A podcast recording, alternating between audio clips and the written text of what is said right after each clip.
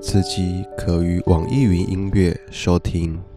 Hello，大家好，我是吴心理师，欢迎来到吴心理师的心情点播。今天想和大家谈谈一个主题：挚爱离世、接纳与复原。为何这次想和大家谈这个主题呢？主要是我在最近的实务工作发现，来谈丧亲、挚爱离世、亲人自杀的议题越来越多了。每次想起哦，我来谈的案主，都会有一种对于生命感叹的感受，有许多的无奈，也感受到无力，因为他们内心空了一块，我也难以直接的帮他们填上空洞。填补他们的空缺，我也只能尽我所能陪伴案主哭泣，鼓励一起正视失落以及遗憾，并在相互的对谈啊对谈下，努力探寻着生命的意义哦，重新拾回逝去的连结。其实这几年疫情的动荡，让我们更临近了死亡，对于死亡的焦虑哦，也很容易被激起。让我们的心理的状态哦，出现了很大的矛盾，对于死亡感到害怕，又想念离世的亲人。今天只想和大家分享哈，呃，自己面对到失落这件事情，亲人离世这件事情有什么的状态哦，也跟大家介绍悲伤的五个阶段，还有我们可以做什么样的事情来帮助我们从悲伤走出来呢？谈到亲人离开、亲人离世，我第一个画面或者第一个想象是我的外公。我还没有到外地读书的时候，我是与他最常相处的一个外孙哦。在我的印象啊，我记忆里面，他是。很和蔼又稍显严肃的一个样子哈。到了我要就读研究所的阶段的时候，其实他的身体已经渐渐的不行了。每次回家到外公家看到他，呃，状态都是每况愈下。那有一天呢，有一天晚上哦，我的妈妈她打视讯电话给我，我想说。到底是发生了什么事情？原来是外公醒了，那时候记忆还很清晰，还记得我。虽然他不太能够说话了，我也不知道该跟他说些什么。我就分享说，我考上了研究所，我第一名考上的。哦，我的外公就笑了，然后眼泪就流下来了。那个。画面啊，就是还在他生前哦，就是我们最后一次的一个交流了。过了不久，我就收到呃外公在医院离世的消息了。当下我的反应是 好不真实哦，突然就这样子离开了。就算是我有准备了哈。看到他身体状况每况愈下，我大概就知道生命要到尽头了哈。他的离开，我还是觉得很不真实哦，就是所谓的震惊啊、否认的阶段啊，这不是真的，怎么可能哦？不会想去相信啊，有可能会麻木的一个状态哦。其实这个就是阻隔那种情绪的感觉。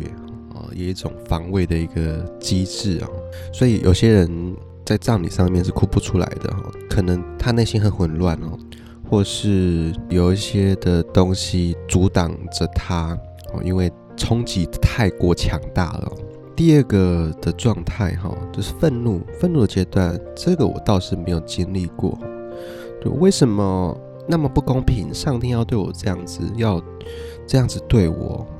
我恨透了这个世界了，恨透上天了。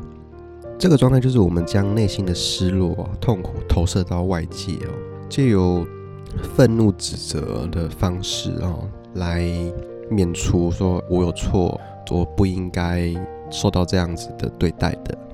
那第三个的阶段呢，所谓哦，就是讨价还价，再给我一点时间，我想跟他说说话，我愿意用我的寿命换来跟他说话的一刻钟。如果回到过去的话，可不可以啊？再让我说上几段话吧，我有些话没有说完哦。这比较像是后悔的一个阶段哦，也带很多的自责。我很多的案主都处于这样子的一个状态。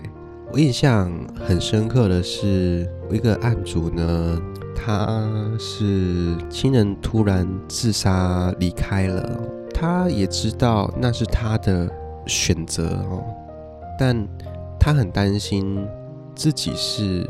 这是压压死骆驼的最后一根稻草，因为曾经跟他说过不好听的话哦。这个自责有时候也会出现代偿的反应，是赎罪，会去关心遗留下来的人，特别的照顾，过度的照顾，照顾他留下来的孩子，希望可以获得到一种心理安慰。那这个就是第三个的讨价还价的阶段。第四个的悲伤忧郁阶段是什么？我的世界毁灭了，我生命没有意义了。或许离开的那个人是你生命当中的全部，离开就突然失去生活重心了。你因为他而生哦，他死了，我人生就没了。我的一个案主哦，他的另外一半是他的生命当中的全部哦，就他也是。自杀离开走了，他一开始也是很茫然。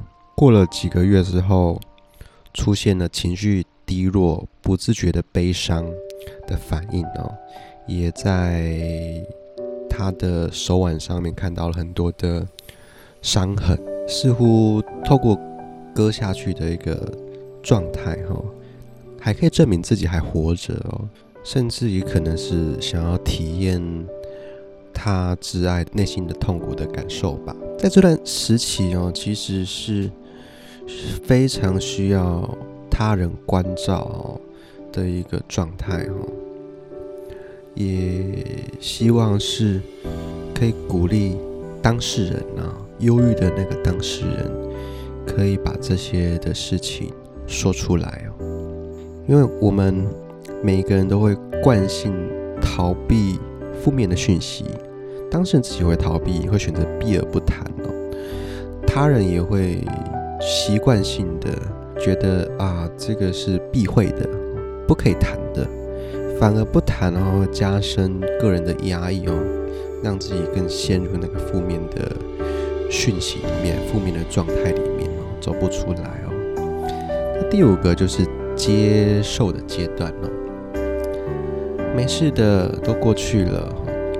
他离开了，他去彼岸了，他有下个阶段任务要做了，我还有我的功课还没有写完哦。开始就会去找到一个新的意义哈。他离开对我来说是什么影响？他的走，我获得了什么的成长，还有学习哈，找到一些失落的正面的意义哈。这是五个阶段，并不一定会照着这个顺序来。通常大部分人都会经历过两三个，不一定会是全部。最常的就是茫然的表现，哎，这不是真的。还有另外就是自责哦，这两个其实是最常见的。那面对到失落哈，我们要怎么去复原呢？或者从中走出来，或者说你去帮助他人哦？在 word 有提出。呃，失去亲人哈，我们要进行四项的哀悼的任务。第一个是接受失落的事实，我的失落情绪哪里来的？哈，我的挚爱啊是怎么死的？去把这些讯息确认出来哦。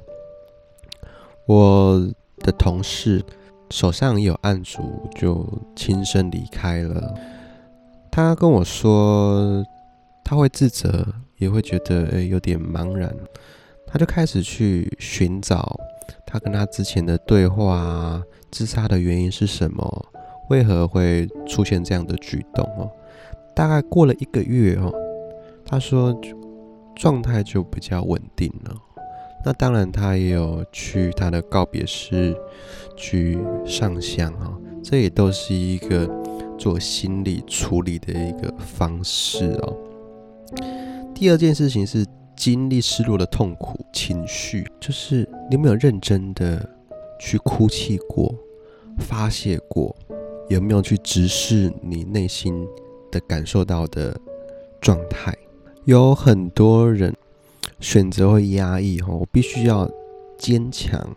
可能是身为家中的长子女，更容易出现这样子的状态哦。就是哎，我要当弟弟妹妹的榜样啊，家族的榜样啊。我面对到这个的事情，我不能悲伤啊，反而让自己更为压抑，陷入那个负向情绪里面哦。所以我。都会鼓励我的案主啊，如果你真的很担心别人怎么看你，你就去问吧，别人到底怎么看你的？我相信都会获得到不错的回馈，他人也会愿意支持你，也鼓励你。面对到这件事情是可以一起挺过、一起走过的，不需要独自一人去面对，或是。不让自己有悲伤的情绪哈。那第三个的任务是什么？适应一个他不在的一个环境，他不在的一个世界。他走了哦，那生活改变了哦，我要慢慢投入在我的生活当中。我还有我的功课要写，我有生命的任务要做。这时候也很请你跟你生活周遭的人讨论吧。我能够定什么新的生活目标呢？如果现在还是很迷惘，没关系，接纳自己迷惘的状态哈，不需要太过于自责说啊，为什么我没有办法赶快好起来哦？慢慢的去调试、适应哦。第四件哈，第四个哈，就是在个人的生命当中重新去安置他，把失去的亲人放在你心里的某个位置，重新去做新的连接。我都会用一个比喻哈，那些走走不出来的人哦，有点像是把照片都放在桌上，每天都会看到，每天都会。思念，每天都会感到低落，感到难过。你可以怎么做呢？借由一些写信啊，创造一些作品哦，呃，甚至写歌也好，纪念那位逝去的人，纪念他哦。渐渐的，你就会有能量哦。你可以把那张照片放在抽屉里面了，哦，就是打开的时候才会看得到。渐渐的时间久了，你也可以把照片放在柜子里面。最终呢，照片然后会放在你心中的一个保险箱里面。只有你想念的时候，才会去打开它。然而呢，它一直都在。我很喜欢一个概念哈，就是很很多人都觉得啊，他他人离开了，我心中也。缺了一块，怎么补都补不回来。呃，我的连接就这么断了。但有个东西是不会变的，就是所谓的爱。你跟他有爱，你与他有爱，这些爱哦，会建立起你们的连结，也会填补你内心的空虚跟空洞。在村上春树他的《挪威森林》小说哦，写了一段类似的话：生与死不是对立两极哦。而是以生的方式存在着，身体离开了，但是他在你心中是不会离开的。只要你愿意想念，愿意纪念，带着他的爱一同前行。今天和大家分享哦，也是想要鼓励大家哦，想想那些逝去的亲人哈，用一些纪念的方式哈，连结。自己的内心与他，在这几年的动荡不安、疫情的状态下面，引起了很多的焦虑跟恐慌，对于死亡也是一个很重大的一个冲击哦。也可以看成是一个机会，一个转机。在这样的困难挑战下，当你撑过了，当你走过了，我相信你会变得越来越强强壮，越来越坚强，也从中获得到许多的成长，看待生命的意义，有新的转变，更能为自己打造更好的生活。我是吴心理师，我们下次见。